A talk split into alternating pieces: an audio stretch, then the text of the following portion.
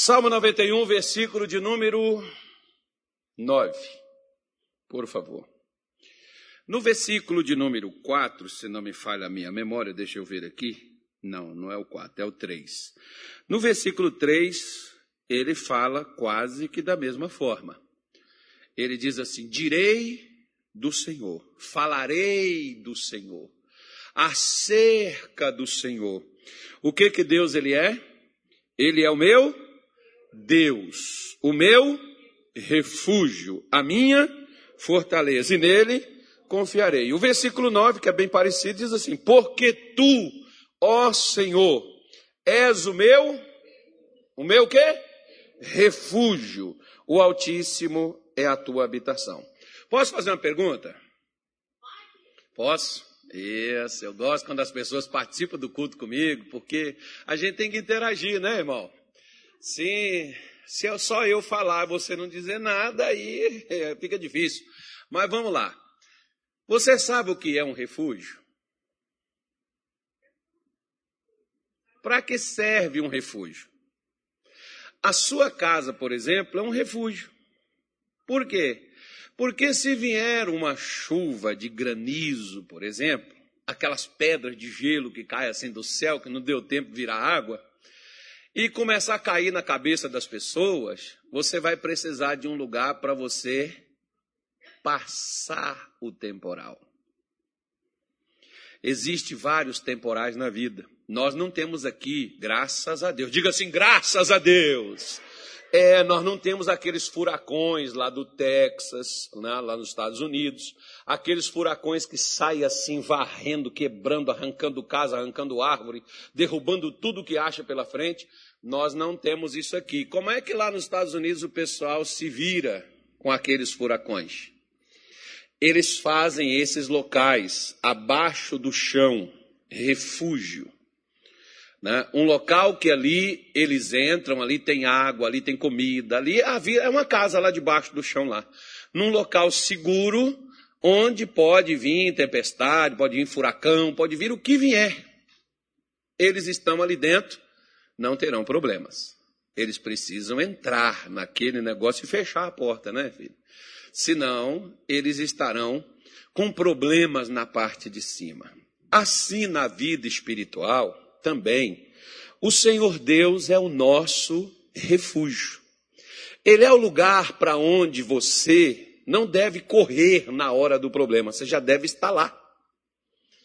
Estando lá, você já não vai ter problema.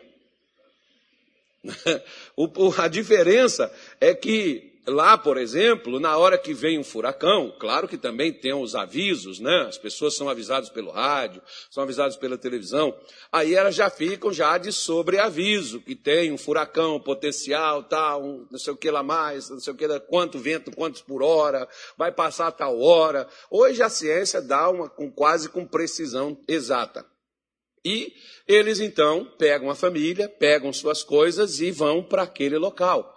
Passa a tempestade, eles podem retornar, vai reconstruir o estrago que ele causou, mas não atingiu a nenhum deles né, fisicamente. Claro que vai atingir aí o emocional, vai atingir aí o, o, o, o financeiro, porque as casas né, viram pedacinhos, arrebentam, quebram tudo. Aí a pessoa vai ter que refazer novamente. Mas a pessoa está inteira. Assim na vida espiritual, o Senhor Deus é um refúgio. Ou seja, eu preciso, diga assim comigo, eu tenho que me tornar um refugiado. Olha para cá. É, eu falei que você tem que participar do culto. Olha para cá. Você já ouviu falar sobre aquelas pessoas que saem de lá da Síria, lá onde tem uma guerra civil, e eles vão lá para a parte da Europa, entram para a Europa, vão lá para a França, vão para a Alemanha, vão para qualquer lugar do mundo. Onde deixar eles irem? Eles são chamados de quê?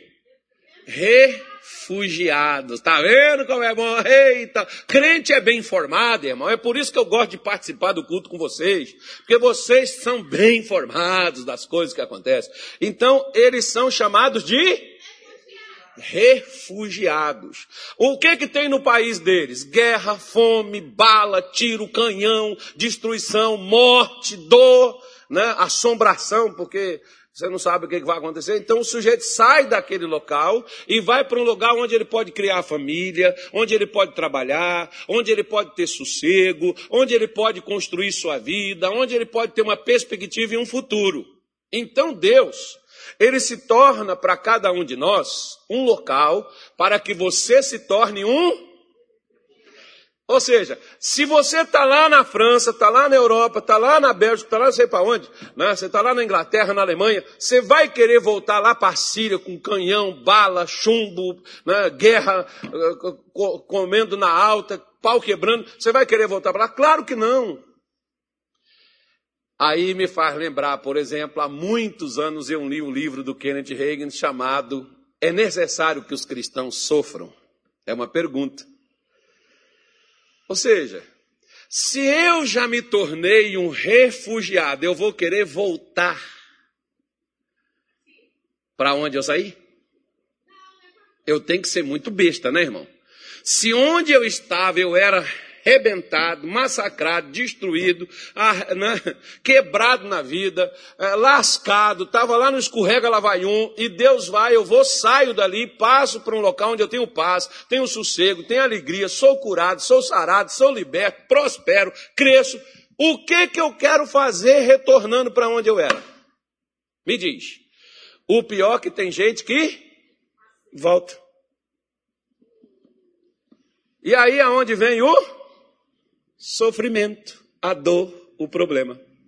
Eles estão dentro, vão, aí vamos colocar assim, ó, a igreja é um lugar que deve ser o refúgio para todo ser humano. Só que a igreja não é o fato de você entrar e estar nela. É o fato de você não voltar, não ir lá para fora. Você não pode ser o crente girafa. O corpo está dentro e a cabeça está lá fora.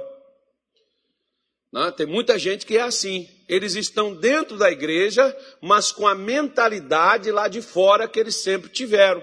Da mesma forma. Ou seja, essa pessoa não é um refugiado. Ela vem para Deus, mas ela volta para onde ela estava anteriormente. Você tem que decidir.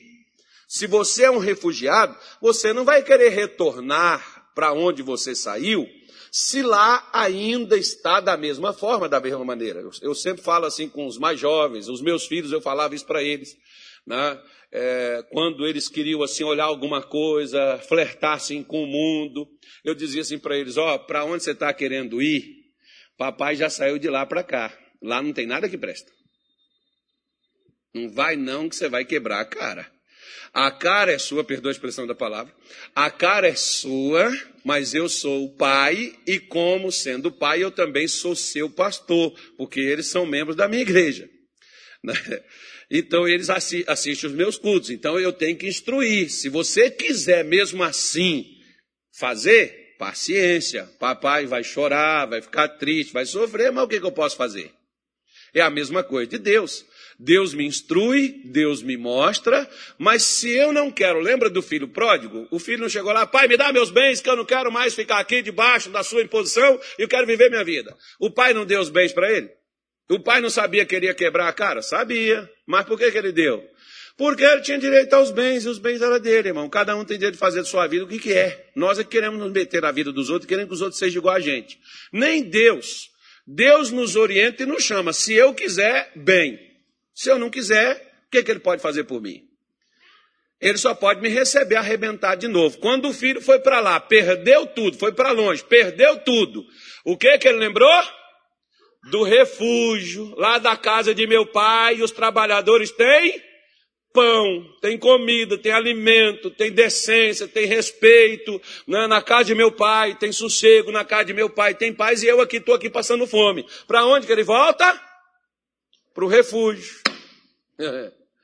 Voltou e não saiu mais. Mas tinha um que não saiu, mas também não estava dentro do refúgio, que era o filho mais velho. Ele não estava dentro do refúgio. Sabe por que ele não estava dentro do refúgio? Simples. Quer ver uma coisa?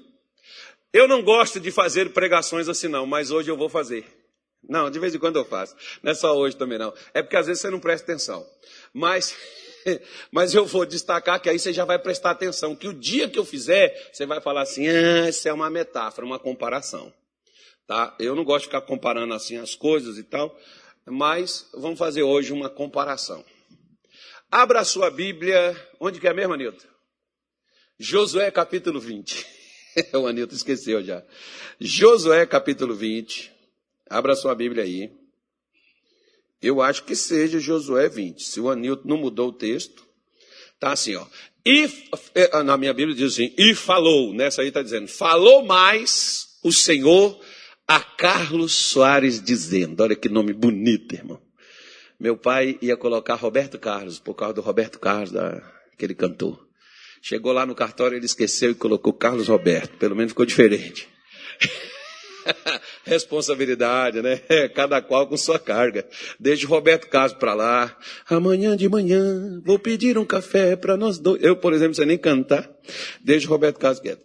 E eu sou o Carlos Roberto. Então, que não quis nem adotar o Roberto, que adotei o Soares. Então, sou o Carlos Soares. Então, falou mais o Senhor Deus a Josué, dizendo: Eu gosto quando a Bíblia apresenta essas coisas, porque quem estava dizendo era quem? Era Deus, não era Josué. Josué era o líder do povo. Eu sou o líder da igreja. Mas não tem que ser eu que tem que falar com você. Quem tem que falar com você é Deus. Eu sou apenas o porta-voz. Eu não sou Deus, gente. Eu sou igualzinho você. De carne e osso, tem sentimento, de vez em quando eu choro, fico triste, de vez em quando eu enfrento lutas, dificuldades, mas na maior parte eu estou sorrindo. Porque tem gente que pensa que pastor é um Deus. Ela é, porque tem uns que sim Deus, parece que são Deus mesmo, né? Muda as coisas, quer dominar tudo, quer controlar tudo, enfim, mas larga para lá. Fala aos filhos de Cuiabá, do Brasil, do Mato Grosso, de qualquer lugar, dizendo: apartai-vos para vós as cidades de quê? As cidades de quê? De refúgio, de que vos falei pelo ministério de Moisés. Deus já tinha falado nos tempos de Moisés, ainda com o povo no deserto, que quando eles entrassem em Canaã, era para eles estabelecerem, se não me falha a minha memória, seis cidades. Você contou, Daniela? Seis mesmo? Seis cidades refúgio. Como se aqui, por exemplo, Cuiabá é uma cidade refúgio. Diga graças a Deus. Fala, irmão, assim animado. Meu Deus do céu, vocês não almoçaram hoje, não? Ah, então é por isso. Eu já almocei. Almocei hoje, bom, é almoço, né? Não vou fazer essa ofensa também, não. Almocei hoje a comida do missionário, mas não vou falar o que é também, não. Mas eu comi hoje a comida dele. Eu vou comer durante 40 dias para me ver como é que eu fico. Aí... Se der certo, continua. Não vai dar certo. Claro que vai dar certo. Vai dar sim. Então Deus tinha falado por meio de Moisés, com o povo ainda no deserto, que era para eles separarem seis cidades de refúgio. Para que que eram essas cidades? Vamos lá que Moisés vai explicar aqui, ó, ou, aliás, Josué. Para que fuja para ali o homem homicida que matar alguma pessoa por erro e não por intento.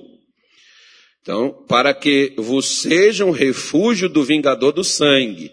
E fugindo para alguma daquelas cidades, pôs-se à porta da cidade, proporá as suas palavras perante os ouvidos dos anciões da tal cidade. Então tomarão consigo na cidade e lhe darão lugar para que habite com eles. E, se o vingador do sangue o seguir, não entregarão na sua mão o homicida, porquanto não feriu ao seu próximo com intento e não o aborrecia dantes. Então você vê, por exemplo, ó, a pessoa estava lá trabalhando, o machado escapuliu, caiu, matou o outro, e eles não tinham rixa, não tinham briga, não tinham confusão entre eles.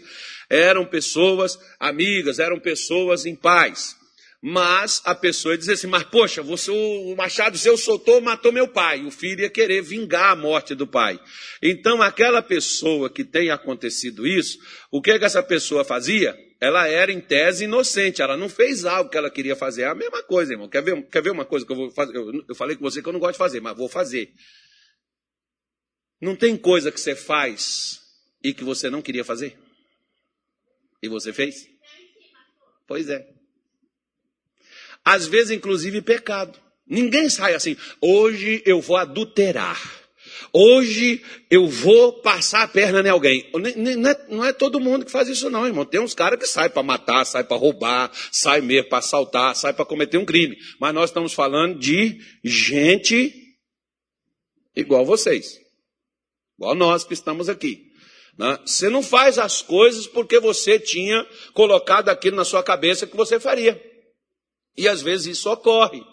Né? Isso pode acontecer. Como no caso aqui, por exemplo, mesmo que houve isso, a pessoa tinha que ser protegida até o caso dela ser julgado e a pena ser dada para ela. Ou ela seja, era inocentada, ou então ali era o único lugar que aquela pessoa tinha um escape. Então presta atenção, que Deus tem um lugar que é o único lugar onde você tem um escape daquilo que te persegue.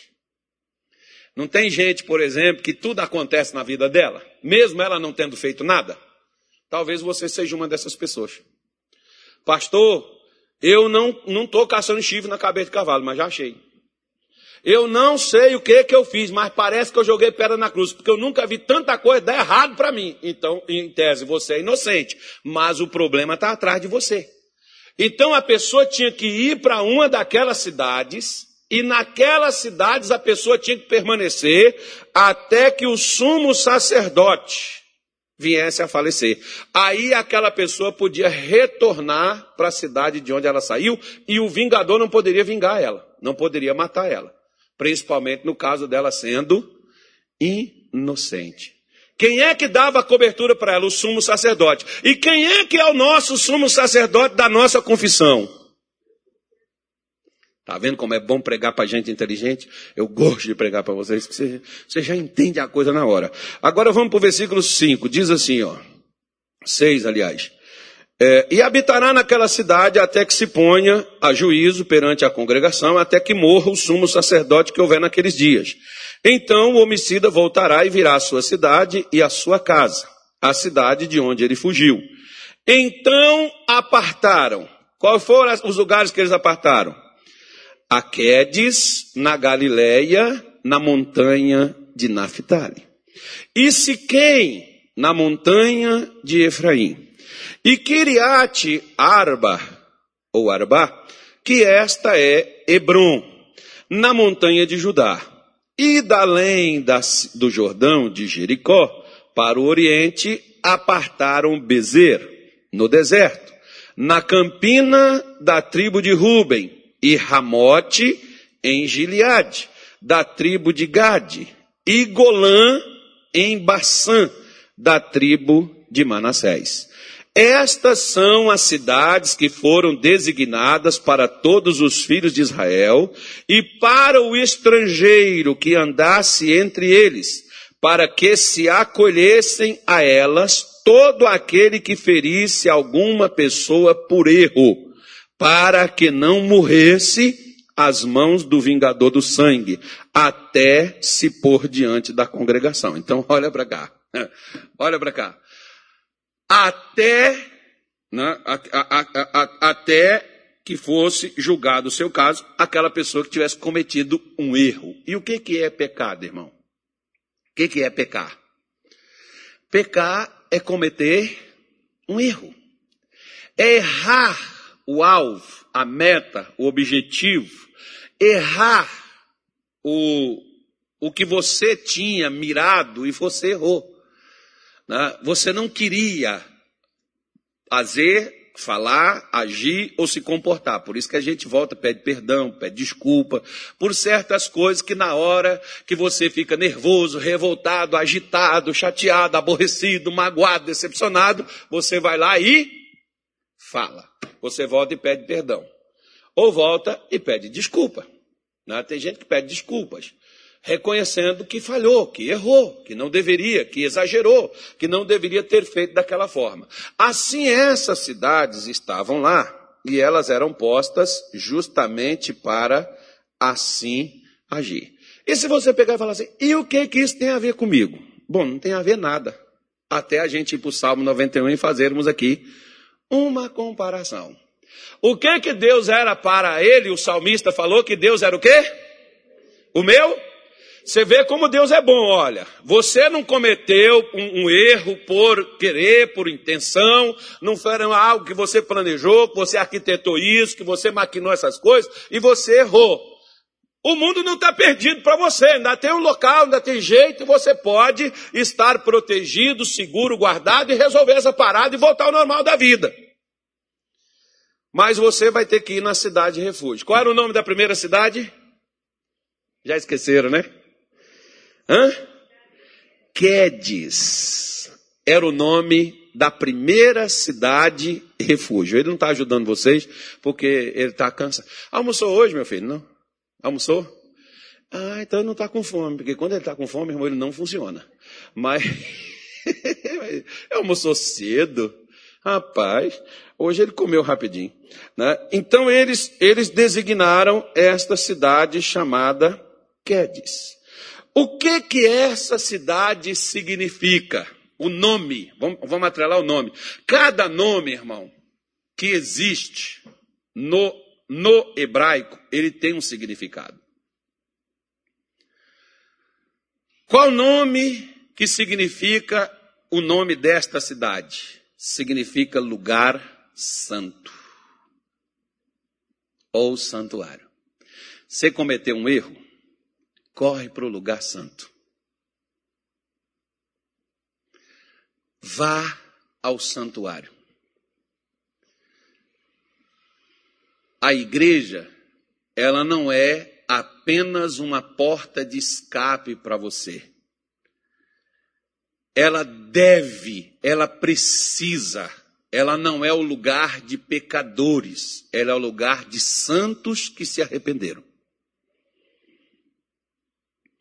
Porque para a igreja a gente vem em pecado.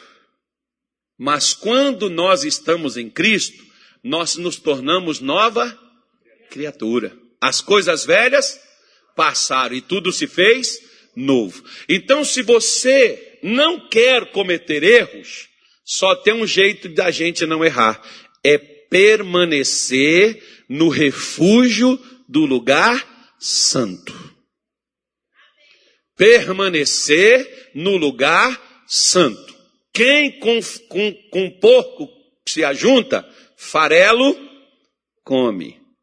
Tá? Então, se você, por exemplo, se ajunta com pessoas que são de Deus, automaticamente também você vai se tornar santo. Jesus chegou e chamava as pessoas, venha comigo. Os discípulos, por exemplo, venha após mim. E chamou todas, a todos nós e nos mandou pregar o evangelho ao mundo todo. E aquele que crê e for batizado, ou seja, aquele que vem comigo, tem que se tornar igual a ele vai se tornar da mesma forma e da mesma proporção que ele. Porque ele nunca saiu do lugar santo. Por que, que os males não atingiu Jesus?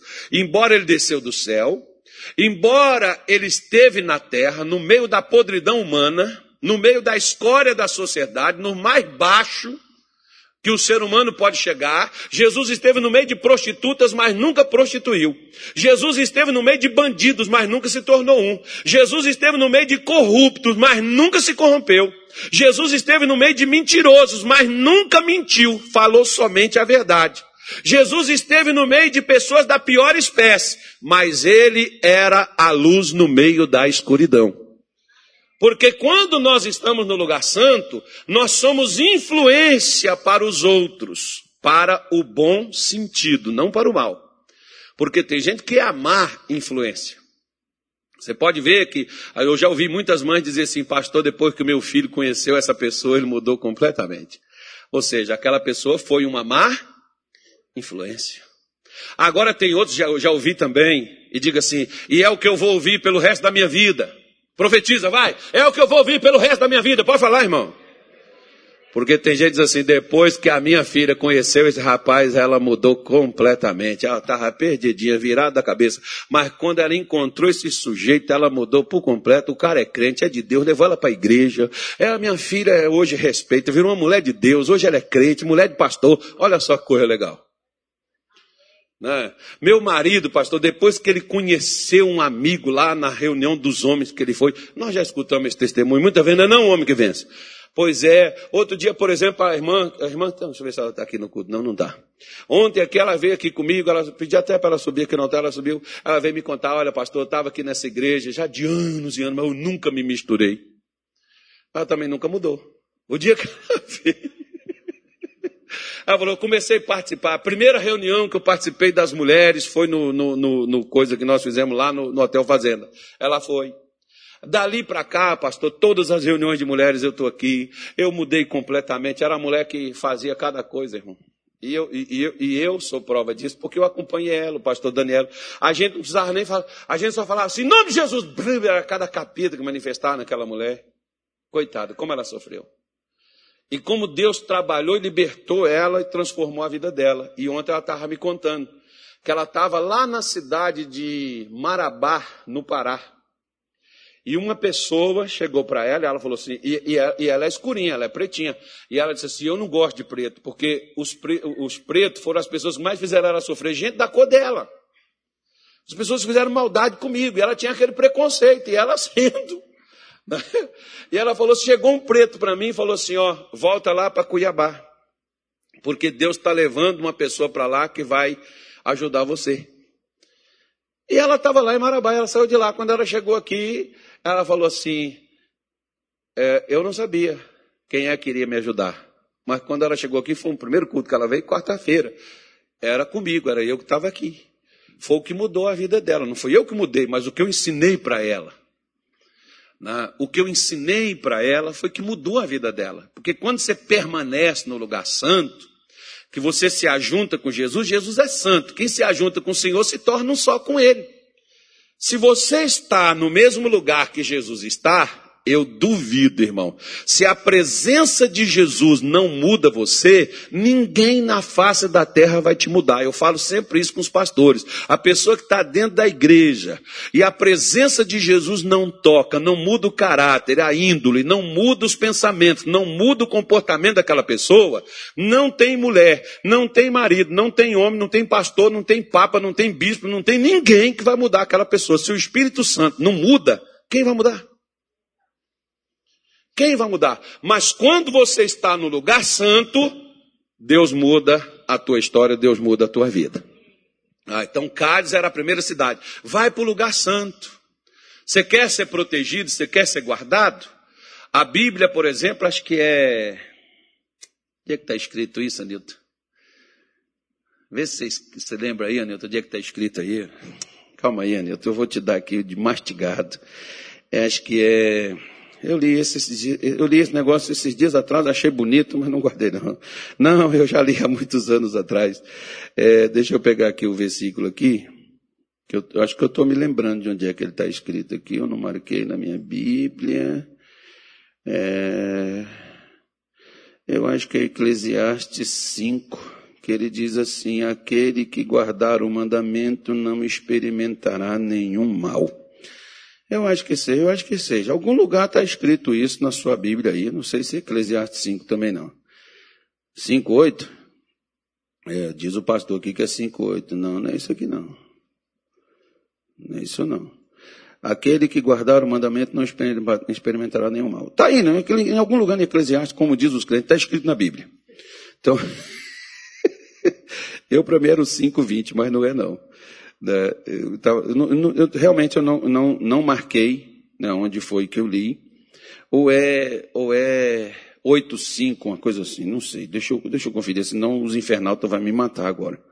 E Jesus me ressuscita. É Eclesiastes 8, versículo 5, não é 5, 8 não. Quem guardar o mandamento não experimentará nenhum mal. E o coração do sábio discernirá o tempo e o modo. Então, se eu guardar o que Deus me diz, o que Deus me passa, eu não vou experimentar mal nenhum. Eu estou protegido porque o refúgio é para a minha proteção. Agora vamos voltar lá para Josué, porque nós vamos ver sobre a segunda cidade. Qual foi a segunda cidade aí? Qual foi a segunda cidade refúgio? Siquém. O que Siquém significa? Pastor Anilton coloca aí para mim Isaías capítulo 9 versículo, qual é o versículo aí, Daniela?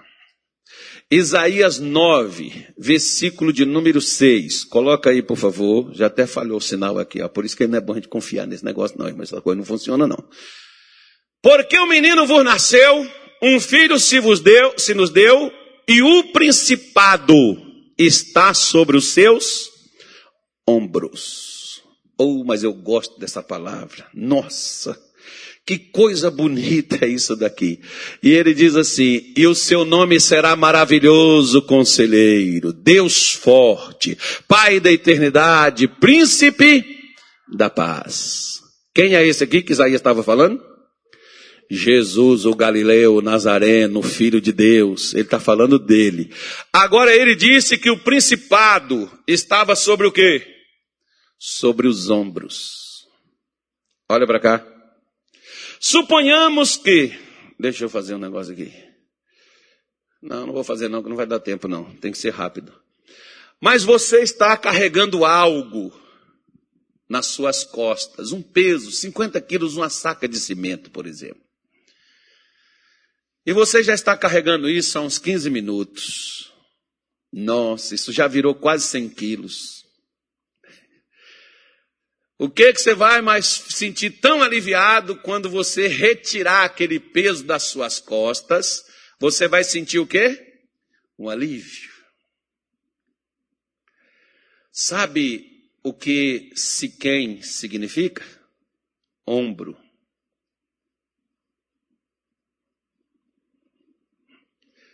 O que que Isaías diz que Jesus estava, o principado estava onde? No seu ombro. Você e eu, nós cansaremos se nós carregarmos frustrações, decepções, chateações, mágoas, ressentimentos, aborrecimentos, se nós carregarmos tristezas, se nós carregarmos doenças, dores, enfermidades, pragas, males, miséria, se nós carregarmos estas coisas, e tem gente que está carregando praticamente desde quando se entendeu por gente, e uma hora você não vai aguentar.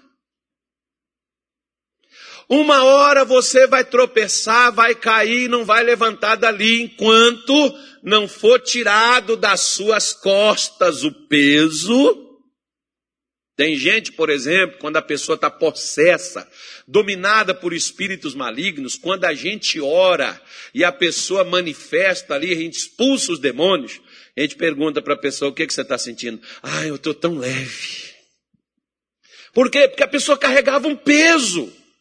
Aquele demônio nas costas da pessoa, no corpo dela, na alma dela, na mente dela, no, dentro de um órgão do corpo dela, não afeta só um problema de saúde, dá para a pessoa um fardo, um peso nas costas dela. Quando Jesus chega e liberta aquela pessoa, ela sente no próprio corpo dela, ela se sente leve, aliviada porque aquele peso ele é arrancado, ele é retirado dela.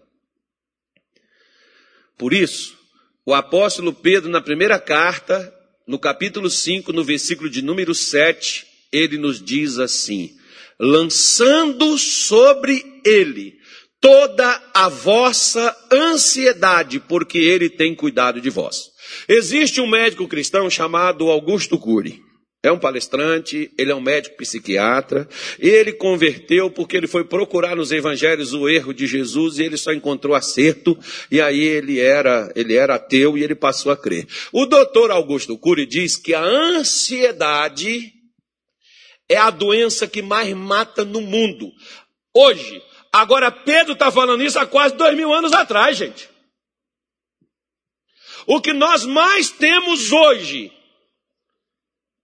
e o que muitas pessoas perderam a vida, perderam o sossego, principalmente depois de 2020 para cá, com essa pandemia que deu no mundo, chama-se ansiedade. Um camarada, por exemplo, ele, eu, eu conversando com ele, ele ligou para mim chorando quando ele foi contaminado com esse vírus aí. E ele disse, pastor, não quero morrer, pastor, não quero morrer. Eu falei, calma, irmão, você não vai morrer não. Eu tive que dar ele garantia, eu não sou Deus não, mas eu tive que dar ele garantia que ele não ia morrer. Por quê? Porque já estava morto, irmão. De que forma?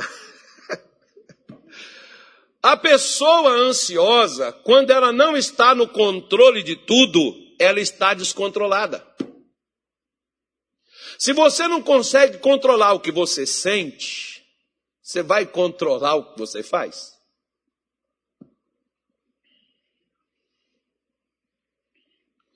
Ansiedade é estrangulamento, sufocamento. É como se tivesse uma mão apertando a sua garganta e te sufocando sem ar.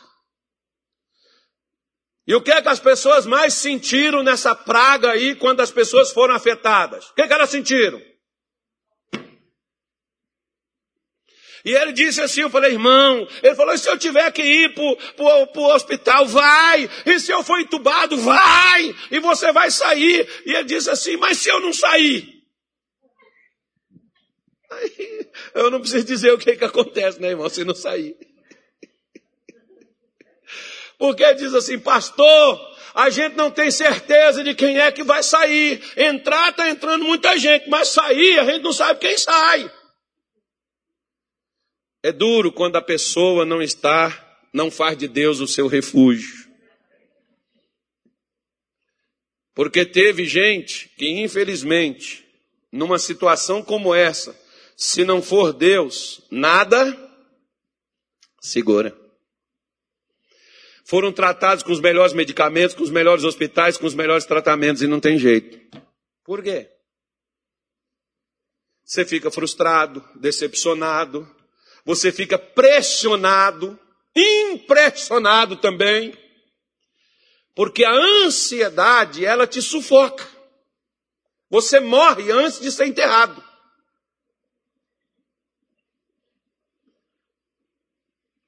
Porque você só consegue enxergar problema, você não consegue enxergar. A pessoa que está na ansiedade, ela não consegue enxergar a solução, ela só enxerga problema. Se você só enxerga problema na vida e diz essa vida é um inferno, essa vida, esse mundo não presta. Se você só consegue enxergar coisas ruins, você está vivendo na ansiedade. O que é que Pedro mandou a gente fazer com a ansiedade? Lança ela sobre o Senhor, põe ela nos ombros de Jesus. Você não aguenta carregar essa praga, isso mata, isso é pior do que o corona.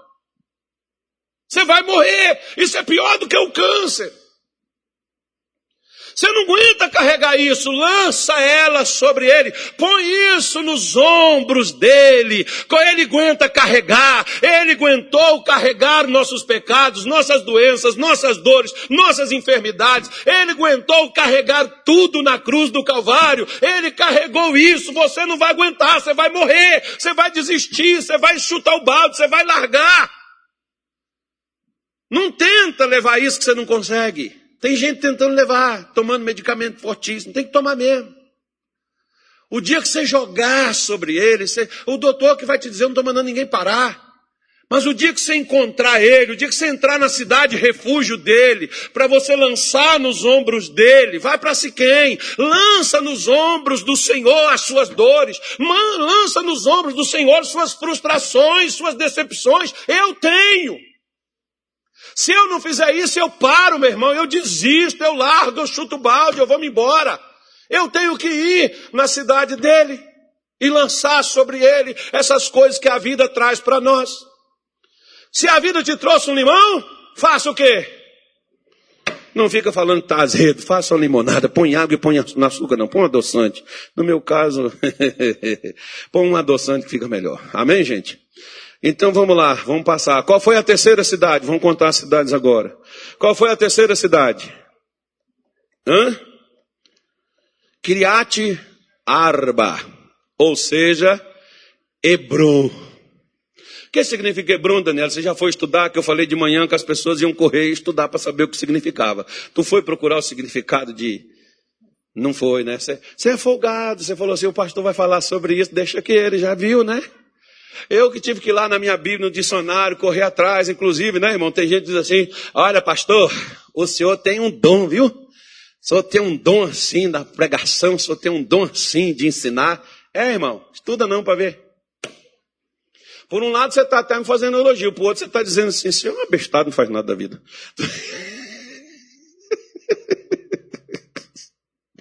Você vai estar tá me xingando. Tem coisa que não é dom, não, irmão. É a pessoa estudar, é a pessoa pesquisar, é a pessoa ir atrás, é a pessoa ler. Né? Então, é mais ou menos isso aí.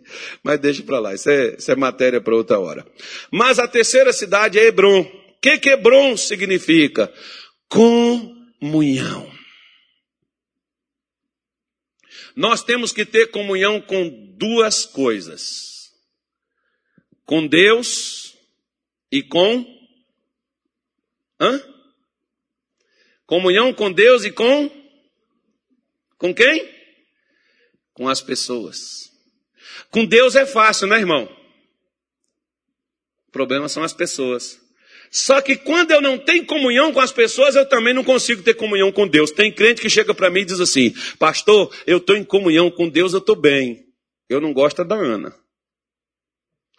Gente, eu fico assim. Esses crentes me divertem, sabe? Eu fico assim impressionado. Eu gosto demais de crente, irmão. Ele me faz eu ver que eu não posso ser crente que nem eles são. Porque como é que eu não tenho comunhão com o pastor Roberto ali, com o pastor Gilmar aqui? Como é que eu não tenho comunhão? É porque é tipo assim. Lembra da dona Florinda lá do Chaves? Vamos, Kiko, não se misture com essa gentalha. Tem, tem crente que não.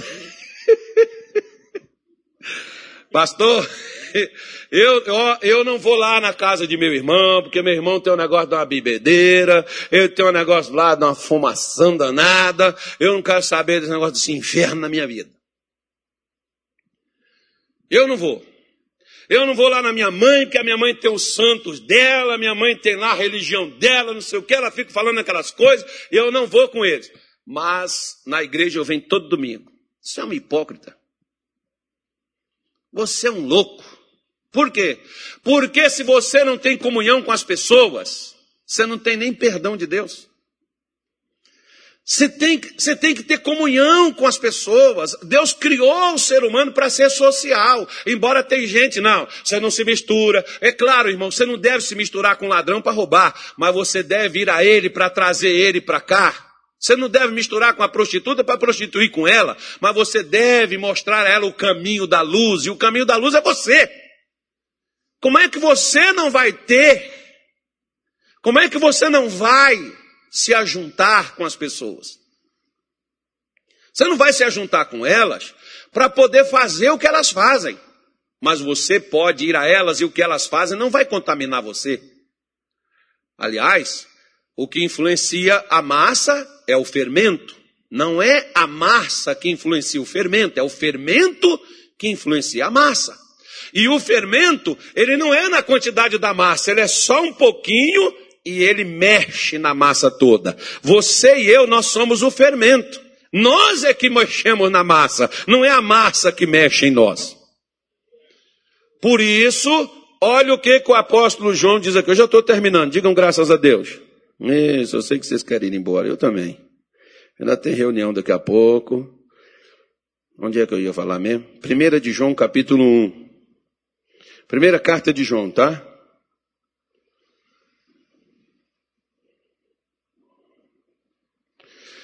Versículo 7 diz assim. Não, vão ler o 6. Fazer igual o Anilton. Não, vão ler o 5, Anilton. Isso, eu faço isso com o Anilton lá na live. O Anilton falta morrer de raiva. É só treinando ele, irmão. Para ele ficar liberto.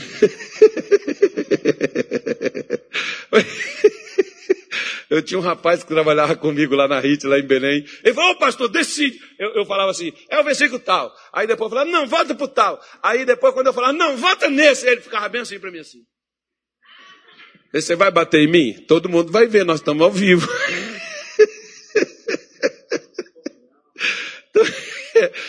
Tem que ter comunhão, irmão. Olha aí, ó. E é...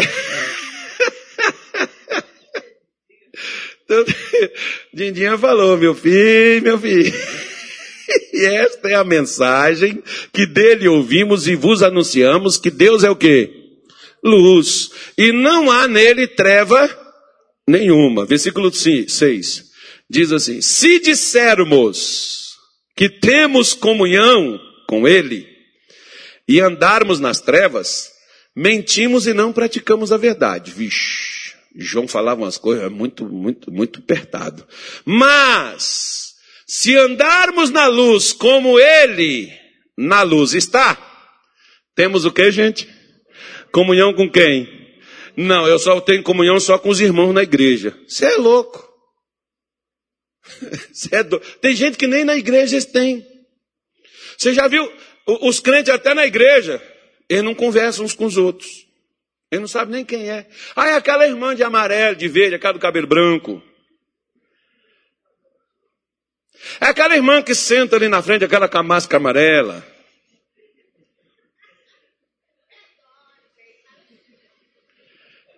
Oi? É, é Doris, isso aí, ó.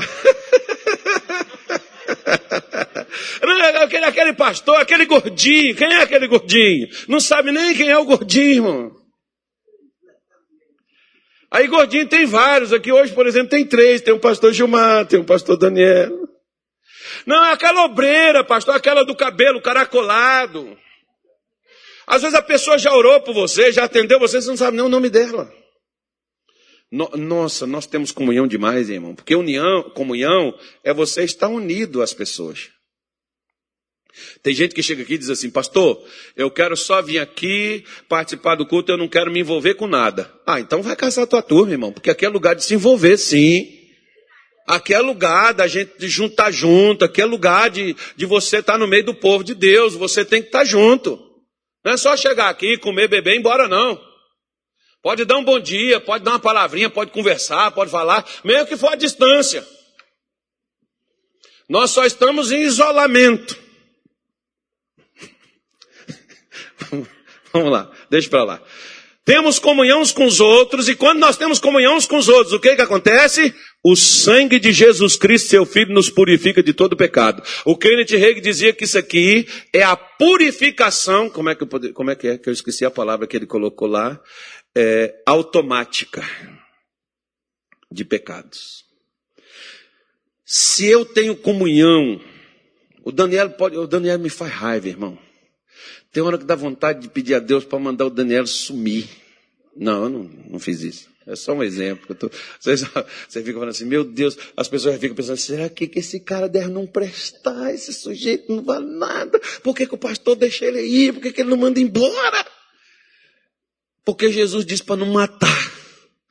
Ele disse para amar. Aí, né, eu, eu, eu, eu, eu tenho aqui uma, vamos, supor, a gente não tem isso, eu tenho aqui uma, uma, uma, uma birra com Daniel, pego tal, aquela coisa, a gente tem uma rusga, um negócio, e sai fumaça, mas daqui a pouco a gente sai lá, e irmão, tal, como é que você tá? Pô, olha, eu tava chateado, nervoso, borrido. Não, pastor, entendo, eu sei, é assim mesmo, tudo legal, tudo na boa. Nós voltamos a ter o quê? Eu não preciso pedir perdão. O meu pecado já é lavado automaticamente. Eu ofendi ele, ele me ofendeu. Mas nós voltamos a nos falar, voltamos novamente a ser.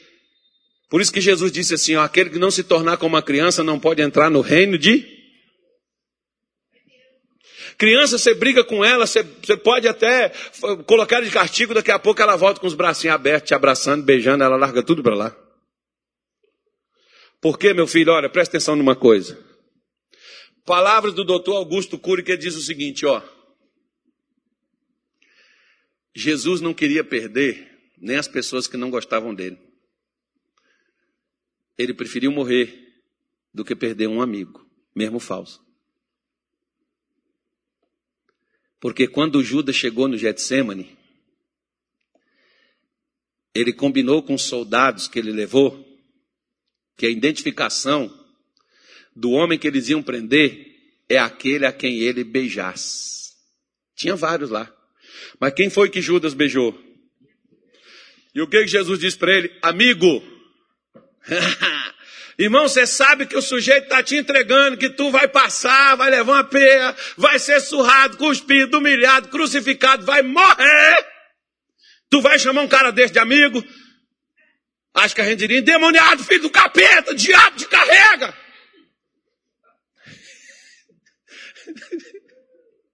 Filho do cão.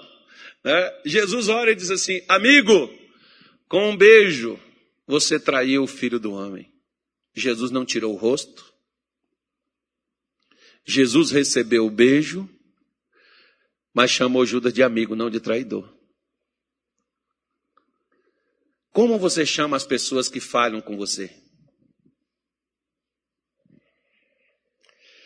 Elas podem falhar com você, mas não fale você com elas. Você está no refúgio. Você é de Deus. Quem é de Deus não diz. Quem é de Deus vive como um filho de Deus deve viver. Mas pastor, é que a minha mulher, pastor, é que o meu marido. Não, irmão, não se compare com ninguém. Eu costumo sempre dizer, eu sou eu, jacaré é um bicho d'água. Não justifica que o meu pai fez comigo, que minha mãe, que meus irmãos, que meus amigos, que meus líderes fizeram comigo, eu vou fazer com você porque eu passei por isso. Não, negativo. Isso não me dá o direito de ser assim. Se eu estou no refúgio de Jesus, eu estou na cidade refúgio de Hebron, tudo isso aqui é Jesus. Tudo. Se eu estou me refugiando nele, o que prova que eu estou no refúgio dele é que eu tenho paz com os outros. Eu tenho comunhão com os outros, ou com todos. Você pode ter pessoas que não gostam de você, que não se ajunte com você, mas não deve ser você aquela que não gosta e nem se ajunte. Não evite as pessoas. Elas podem te evitar. Às vezes, por exemplo, se você fizer na sua casa uma festa de aniversário, aniversário de crente é bolo, refrigerante e suco. No aniversário dos homens do mundo é mais cachaça, churrasco, pinga.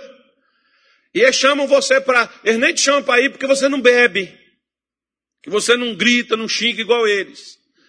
E ele não te chama. Aí você diz assim: então quando eu fizer na minha casa também não chama ninguém. Não, chama todo mundo, irmão. Deixa eles escolher se eles vão ou não. Não trate os outros do jeito que eles te. Que eles te tratam. Trata eles do jeito que Jesus trata você, porque Jesus não trata você com maus tratos quando você está no refúgio dele.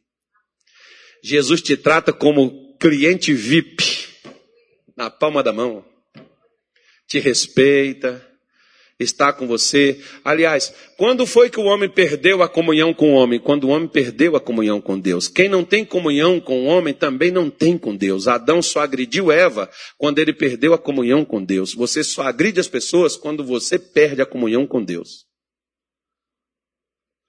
E para estar em comunhão com Deus, você tem que estar em comunhão com as pessoas. Tanto é que Mateus capítulo 5, Anilton vai procurar o versículo, que eu não me lembro também não. Eu só lembro que está em Mateus capítulo 5. Jesus diz assim: quando você trouxer a sua oferta, e você se lembrar que uma pessoa tem algo contra você, não é você que tem algo contra ela, não. Mas você conversou ontem com o Daniel aqui, e aí deu um problema entre vocês. Vocês não se consertaram, mas você veio trazer a oferta e você lembrou: caramba, o Daniel ficou chateado comigo. Você não está chateado com ele. As pessoas dizem, pastor, eu não tenho nada não, eu sei. Você lembrou? Lembrei. Ele disse, pode deixar a oferta. Mas Deus só vai, você pode colocar no anotar, mas Deus só vai se lembrar da sua oferta quando você voltar e reconciliar com a pessoa que tem alguma coisa contra você. É a pessoa que tem, não é você. Você sabe que ela tem, vá lá e reconcilia com ela. Agora a sua oferta vai ser recebida, porque Deus não rejeita, não é oferta, é ofertante. Tá bom? Por isso, essa para você falar assim, eu dou o dízimo, talvez essa seja a causa. Eu dou oferta e Deus não me abençoa, talvez essa seja a causa. Você teve pega fogo com alguém? Ficou? Ah, não, mas eu não estou chateado, eu já até perdoei. Mas você foi lá e reconciliou com a pessoa? Não, eu não voltei nunca mais lá, eu sei que ela está chateada comigo. Volta lá, pede ela perdão. Conserta com ela. Você vai falar, ah, não quero perdoar, mas você foi. Aí é azar dela, o problema é dela, aí não é você. Você foi lá fazer as pazes. Porque bem-aventurados são os pacificadores, porque serão chamados filhos de Deus. Então vamos voltar lá, vamos falar qual o nome da outra cidade. Vamos correr aqui, eu só vou falar só dessas agora que não vai dar tempo mais não. Qual o nome da, da, da quarta, né? A quarta cidade. Qual o nome dela? Bezer ou Bezer. O que é que essa cidade significa? O que é que esse nome significa? Fortaleza secreta, lugar forte. Existe um mais forte do que o Todo-Poderoso? Você sabia que às vezes, às vezes você está frágil, sem forças, desanimado, abatido, está em frangalhos. O que, que eu preciso fazer? Vá ao lugar forte. Que lugar é esse, pastor? A cidade refúgio que Deus criou. Eu tenho várias coisas para te dizer, não vai dar tempo, mas eu vou falar algumas. Abacuque capítulo 2. Abra aí na tua Bíblia, eu vou falar a primeira. Abacuque. Onde é que eu vou nesse lugar forte? Pode ser a igreja? Em tese, sim. Em parte, não.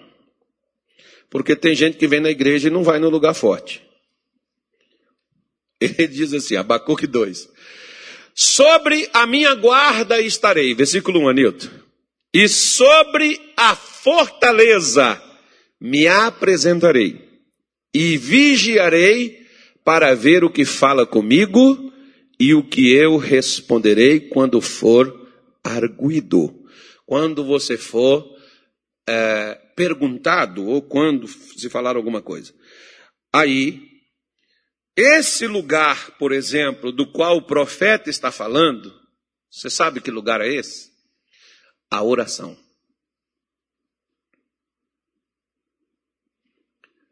Oração.